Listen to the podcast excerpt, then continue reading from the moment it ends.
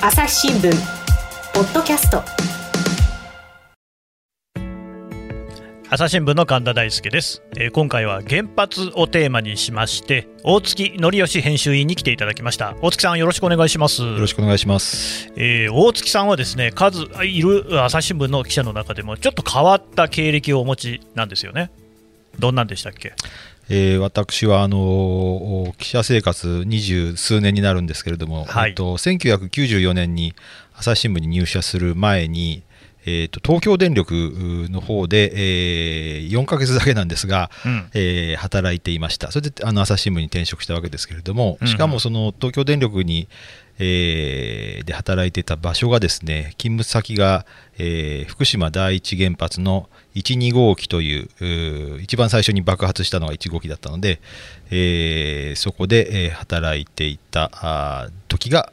ありました。うん、はい、っていうような、ね、人もいるんだなっていうことを改めて感じますけども、ということは、やっぱりあの学生の時代にも原子力を勉強してたってことですか？そうですね、あの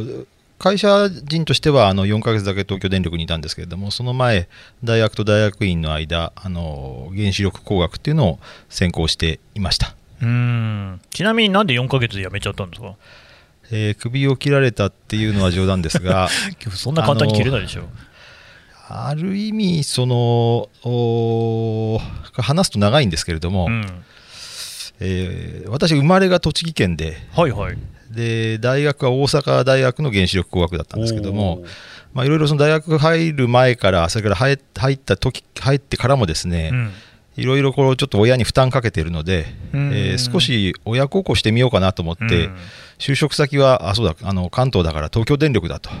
いうふうに安易に、えー、就職してみちゃったんですけども、はいえー、4か月で、えー、こらえきれなかったというですね。なるほど。皆さんあの就職を、えー、先を選ぶときは慎重に選びましょうと、うん、まあ、こういう教訓でございます。まあね、あのそういう話もまた後々出てくるかもしれませんが、でとりあえず、えー、まずお聞きしたいのが、2011年3月11日の時。この時、まあ要するにあのですね、えー、東日本大震災が起きた2時46分ですが、大月さんはどこで何をしてらっしゃいましたか？私はあのえー、朝日新聞の経済部というところに、えー、所属しておったんですけれども、そこでたまたまなんですが、あの経済産業省っていうところのその記者クラブにおりまして、えそこであのキャップ業っていうの、まあ、部下が、えー、3人ぐらいいたんですけれども、そこでキャップをして、えー、いたと。でその時に、えー、地震が起きて、えー、ちょうど記者クラブのソファーに座って書類ペラペラめくってた時に揺れを感じたという。時でしたでその後はどういう取材をしたんですか？原発事故が起きたというのがその3月11日の夜の5時6時になってくるとその電源が喪失した全電源喪失したというような情報が、あのー、入ってきてですね。そこからそのまあ、えー翌日に12日に爆発をしたり、えー、14日にまた爆発をしたりしてもうその時はずっと記者クラブの中で、えー、情報をもうその処理するというかですね、うん、えー、入ってくるその、まあ、記者緊急の記者会見緊急の記者会見ももうほとんど1時間おきに緊急の記者会見やってるような状況なので、うん、何が緊急だかよく分からなくなってきたんですけれども、うん、それをそういったのが1 1ヶ月ぐらい続きました。で、えっと、私がちょっと志願をして、2011年の5月に福島のちょっと現場が見たいというので、えー、福島総局の方に、えー、移動をしたということです。うんあの経産省の記者クラブって言っても、まあ、いろんな経産省といってもね、いろんな分野があると思うんで、その中に一つにその原発があるっていうことですよねそうですね、あの通商政策いわゆるその、うん、あのえー、関税を決めたりですねあの貿易の自由化をやったりそういったところもあの経済産業省でやっていますしそれからものづくり製造業についても経経済産業省でやってますしそれからエネエネルギー問題全般についても経済産業省が担当しているので取材の範囲はかなり広い。その中で一つ大きな原発の事故が起きたというこことです。うん。で、まあ、そこにいたっていうのは、あれですか、やっぱりその大学院で原子力を専攻していたり、あるいは東電にいたっていうことが、一つ理由としてはあるんですか？これはたまたま偶然で、たまたま。あの私自身あの、経済部の経歴として、えー金融を担当していたり、それからメーカーを担当していたり、えーしたんですけれども、うん。お別にその原子力をやりたいというふうに希望を出したことはなかったので、これはもう本当にたまたま3月1 2011年の3月11日に、えーその日を迎えてしまったって、ある種、なんか運命的なものなのかなっていう気もします。じゃあ、それまでの段階では、特別大月さんが、その僕は原子力に詳しい記者だよっていうことで、こう何かこうやっていたっていうことでもなかった。そうですね、あの宴会の時に、あのいや、私は原子力村の人間だったんですっていうのをネタにするぐらいなもんで、えええーっとそれまではネタでえー面白おかしかったんですけど、うんあのえーあの311以降は笑えないネタになってるということですね。うんうん、で志願された福島に行ったっていうことですけれども、それはどうしてですか？やっぱりその現場を見たかったというかですね、うん。やはりそのお例えば東京に行って3月の中旬だったと思うんですけども、えー第一原発からその放射性のセシウムが飛んできて、うん。ちょうどあの荒川のところにある金町浄水場というところで、はあは放射性セシウムがか検出されたというニュースがあったときにあの爆発をしたのと同じぐらい私もあの驚いてですねそれはこんなところまで飛んでくるんだと、うん。放射性物質が飛んでくるのって大学のどこの教科書にも載ってない。あのチェルノブイリの原発事故の時は確かにその北欧のところまで、えー方までその放射性物質が飛んできたりあ日本にも一部飛んできたりしてたんですけれどもまさかその東京まで福島から東京まで、えー飛散してくるんだという驚きがあってこれちょっと現場に行かなければならないなというそこで、えーあるいある種、えー取材の必要性というかに駆られました。あのそれ、経産省でですね3.11以降ですけれども、そうやって緊急会見みたいなのがもう山のように開かれて、大月さんも出たのかもしれないし、あるいは出た、ね、部下の話を聞いたり、原稿をまとめたりっていうことをしてらっしゃったんだと思うんですけれども、そういうところで受ける、その経産省、あるいは原子力関連のですね、えー会見に対する印象ってどんな感じでした？事故後ですか？事故後ですね、事故前後で違いますか？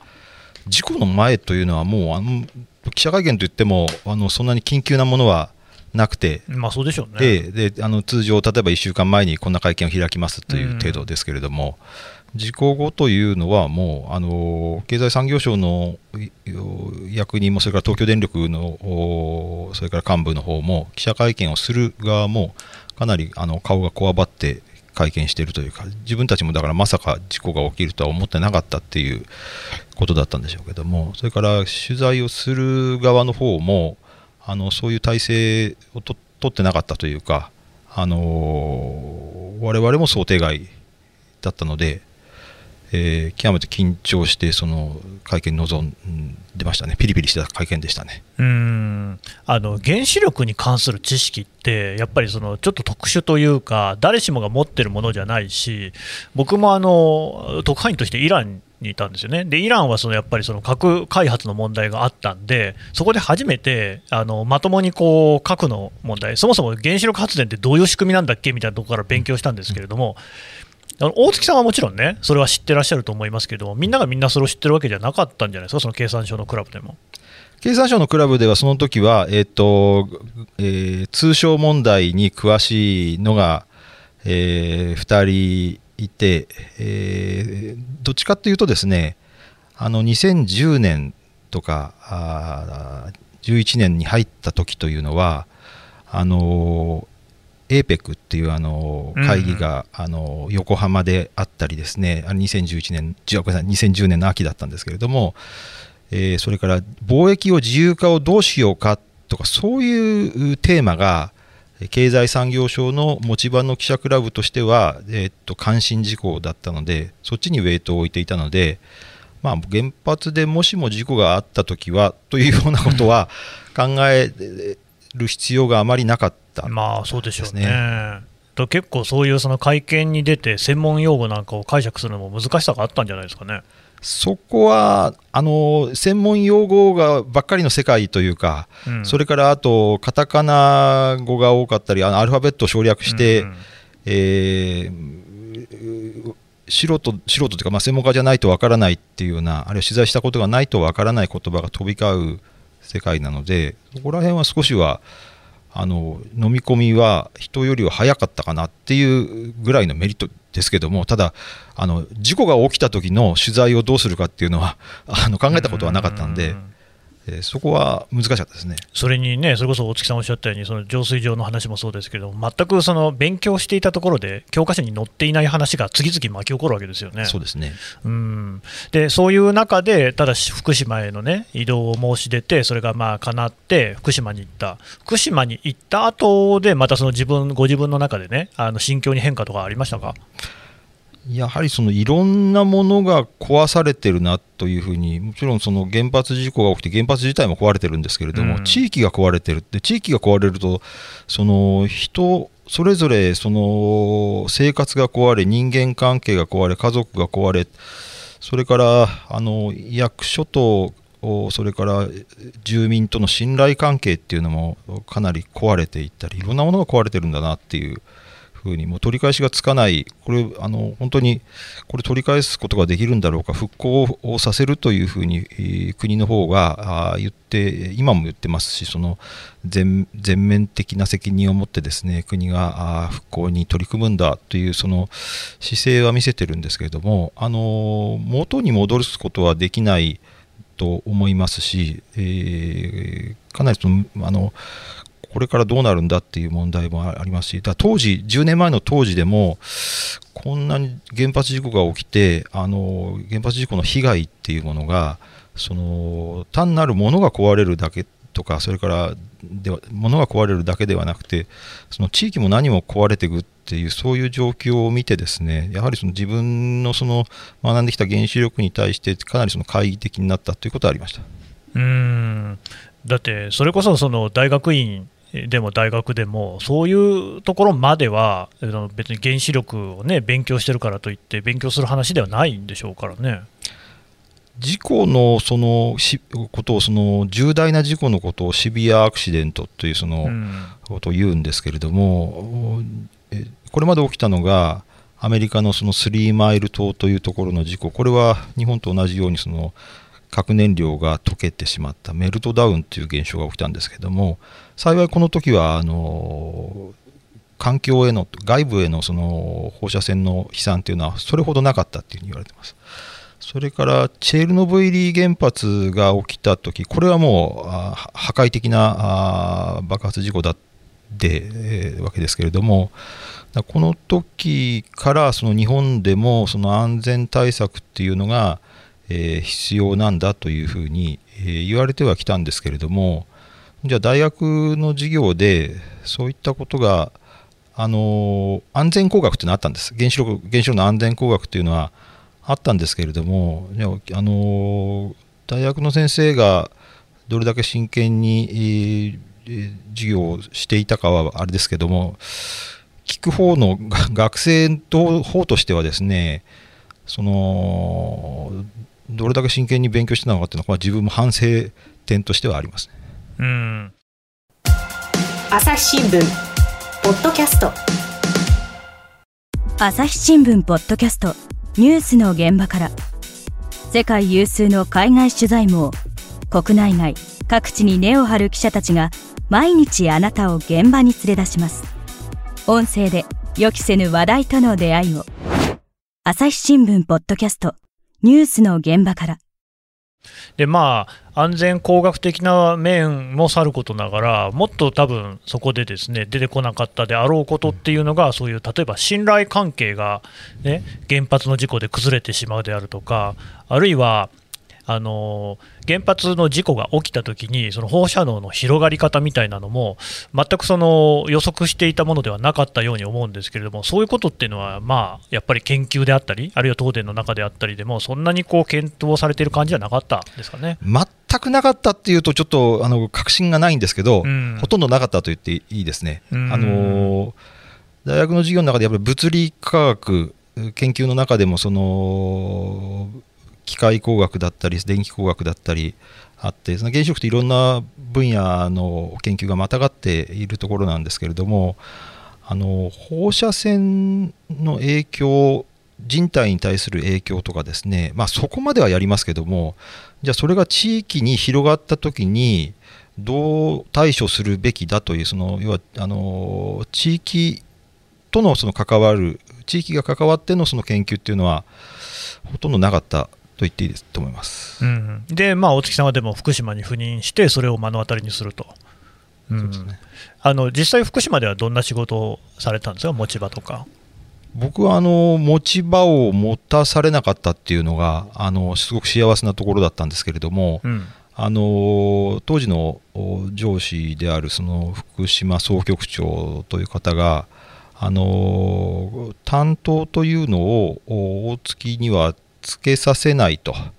で自由にや取材していいというので、だから福島県ってものすごく広いんですね。で、ねえーと、原発のあるその太平洋沿いの浜通りと言われているところなんですけども、そこに行って取材することもありますし、それから、えー、中通りという福島市、郡山市という、まあ、大きな市があるんですけれども、そこまであの放射性物質は飛散してましたから、あのそこでのその住民を取材したりですね、で主にはその、えー、経済産業省の記者クラブにいた時はあの取材対象は国とか東電だったんですけれども、福島に行ってからは、えーと、もちろんその国とか、それから東京電力の定例の記者会見はあるんですけれども、そことあの合わせて、えーとうん、避難している、えー、自治体避難している人たち、えー、被害者の人たちですね。そういった方々の取材っていうのに、えー、時間を割きました。うん。ちなみにどうでしょう、そういうその取材の中で、まあ、これ一つっていうのもね、あの無茶な話かもしれませんけど、なんか印象的なその避難した方、被害者の方の言葉とか、なんかありますか？たくさんあるんです そうでしょう、ね、一番すいません。一番ショックだったたのが、まあ、一番ショックだという順位付けつけるのはあれですけども、うん、赴任してしたのが2011年の5月でその月だったと思うんですけれども、えー、牛を飼っている農家の方が自殺をしてしまったと。それで牛舎の壁にですねえー、チョークで白いチョークで原発さえなければというのを書き残してお亡くなりになったんですけれどもそれはかなりショックまあ聞いた言葉ではないですけどもあのそれはショックだったというか。でその後ですねその後というか実はその前からですねやはりその原発事故によって自分の仕事ができなくなったとか家族がバラバラになった私は年を取っているので足腰が動かないので遠くに避難することはできないから迷惑をかけるからえー、と言って亡くなったお年寄りもいますし、えー、わざわざ避難指示区域の中に入ってですね、えー、あえてそこで自分の家の近くで、えー、首をつってしまったっていうような悲しいその死に方を選んだ方もいらっしゃいますし、その命に対するですねあの原発事故で直接その放射能の被爆の被害ということで亡くなった人はいないというふうにあの福島の事故では言われてますけどもこれほどまでその人の命というのを落とすというかあの直接ではないというとその軽く聞こえるかもしれませんけどそんなことはなくてやはり原発事故で、え何もかも喪失して、えもう将来に見通しが立たなくなって亡くなった方々それからその遺族にからお話を聞いて聞いたりしてですねあの例えばうちの親父は、まあの自殺された方の息子さんだったんですけどうちの親父は原発で殺されたんだっていうような言葉を聞いた時はもうあのうんとてもグッときたというか言葉にならなかったというかそういう記憶があります。うん。でまあそういうことが起きてからですね10年が過ぎるわけなんですけれどもあのまあ、やっぱりこう世間のですね、えー、関心、評価なんかもちょっと変わってきてるのかなとあのその辺で一つ思うのは、やっぱりもうすでに原発がですね再稼働始まってますよね。えーと、数字で言うと、全国におおむね60基ぐらい原発があって、再稼働した原発が9基あるということなんですが、これ、大月さん、どう見ますか？これはあの第一原発が起きあの事故が起きた2011年の当時は54基ぐらい動いていてであの計画中だったりしてるのが残りあって、まあ、ざっくりと60機あったんですけどもやはりあの事故を経てその直後民主党政権だったんですけれども原発を一時全国の原発を一時停止させたと。でそれで安全基準っていうのをあの作って原子力安全、を測る原子力の安全を図るためにあの新規制基準っていうのを作って規制庁という新しい組織を作ってそれでそれをハードルを超えたものだけをその原発を再稼働させるという基準を作ったんですけれども、うん、私からするとそのあの原発のその事故の惨状を目の当たりにしているとその今9期再稼働していますが9期でも多いなという感じをしてます。あの新聞の書き方とか論調によって自分も記事書くときに、えー、50何期あるいは60期あった原発のうち9期しか動いてないんだっていう言い方するときもありますけどもあの福島の当時の惨状を見るとですねよく9期も動い動いてるなっていうですねそういうのがあの率直な感想ですね。うんでまあ、その福島の事故が起きた以降も、それこそあの関西電力の,、ね、あの問題なんかもあって、要するに地元に対してこう不正な形で、ね、お金が流れていたと、まあ、そういうような不祥事もあったりとか、あったにもかかわらず、それだけ再稼働してるわけですよね。でそれどころかというか、まあ、最近だとですねむしろその環境問題を考えればですねやっぱりこの CO2 削減なんかもしなきゃいけないよというような動きの中で二酸化炭素を出さないですね原子力発電所っていうのは実はもう大事なんだよっていうようなことさえ言われているようなところもあるようなんですけどもこのあたりどうですか？えっと、まずその前者のところの不祥事とかあの先日関西電力もそうですしそれから先日もあの東京電力の柏崎刈羽原発で社員がその不正 ID を他人の ID を使ってその中央操作室に入ったっていうそういうある意味問題が起きたんですけどもその原発に対するその姿勢というかですねいくらその規制基準を強めてハード的なそのハードルは高くしたんでしょうけれどもその運転をする人たちとか原子力に関わってくるその体制っていうですねソフト面ではそまだまだその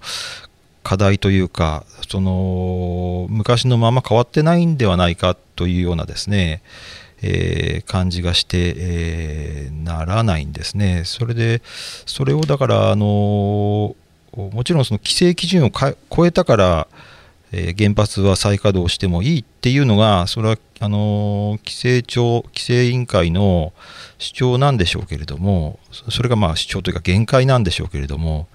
そうではなくて、じゃあ、その人たちに運転させてもいいのだろうかという、そういう運営に対するですね、そういう基準っていうのも誰誰がそのつけるのかっていうと今ないんですねそれが。なのでちょっとそこら辺が心もとないというところだと思います。それとあと二酸化炭素などのですねその温室効果ガスをその減らさなければならないと。であの菅総理大臣っていうのは2050年にカーボンニュートラルというのを宣言してあのできるだけその温室効果ガスをそれまで出さないとで2050、えー、年にはそのゼロに持っていくんだというような意気込みを示しているんですけれどもあの本当にそれでじゃあ原発はあの CO2 を出さない発電するときに CO2 を出さないエネルギーなんだというふうに言われてますけれどもその廃棄物を出すということはあの高レベル放射性廃棄物を出すということはですねあの忘れちゃいけないことでむしろそっちの方が大問題だったわけですからあの CO2 の問題というそういういいところだけですね都合のいいところだけその見てじゃあその放射性廃棄物高レベル廃棄物をどうするんだっていうもちろんその北海道で今あの名乗りを上げている寿都町っていうのが最終処分場を作ってもいいというような動きも一部出てますけれども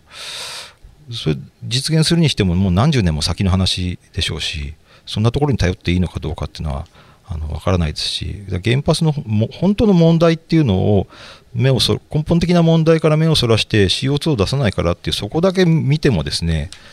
えー、意味はないような気がします。うんそうですよね、まあ、あのちょっと原発に関しては、まだ他にもいろいろお聞きしたいことあるんですけれども、一旦ここであのお話、引き取らせていただきます。大月さん、どうもありがとうございました。ありがとうございました。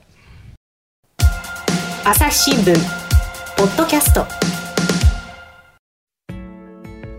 はい、えー、大月編集委員のお話を聞いてきましたあ原子力発電に、ね、関わる問題っていうのは非常にこう難しさをはらんでいるんですけれども、まあ、その難しさの中に、まあ、でも一つを言えることはっきりしていることはあるんじゃないかなと僕は思ってるんですよね。で何かっていうとやっぱ国政府であったり東電であったりがちゃんとその説明をしているのかっていうところなんですよね。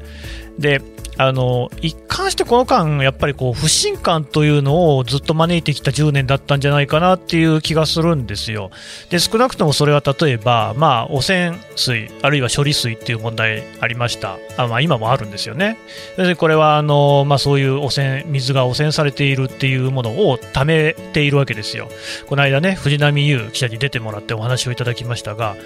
あのアンダーコントロールってね、安倍さんが突然あのオリンピックの招致の時に言ったんですけれども、2018年になってですねあの全然説明されていない有害な物質が汚染水の中に入っていたなんていうのが分かってしまったりとか、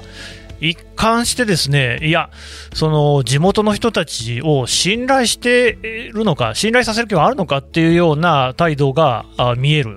そういうところっていうのが結局、さっきのですね不祥事みたいな話にもつながっているように見えてならない、つまり、そのハードの問題もあるんですよ、原発という施設そのもの。でもソフト、それを使う人、それをこう運用している人たちの問題っていうものがはっきりしてこなかった10年だったんじゃないかっていう風な気がするんですよね。でまあ、そういうところが解決しない限りですねいくら CO2 出さないからといってそれ使っていいのかっていう疑問は残ったままなんだろうなというふうに思います。朝日新聞ポッドキャスト朝日新聞の神田大輔がお送りしました。それではまたお会いしましょう。この番組へのご意見ご感想をメールで募集しています。ポッドキャストアット朝日ドットコム。Podcast アットマーク朝日ドットコムまでメールでお寄せください。ツイッターでも番組情報を随時紹介しています。アットマーク朝日ポッドキャスト。朝日新聞ポッドキャストで検索してみてください。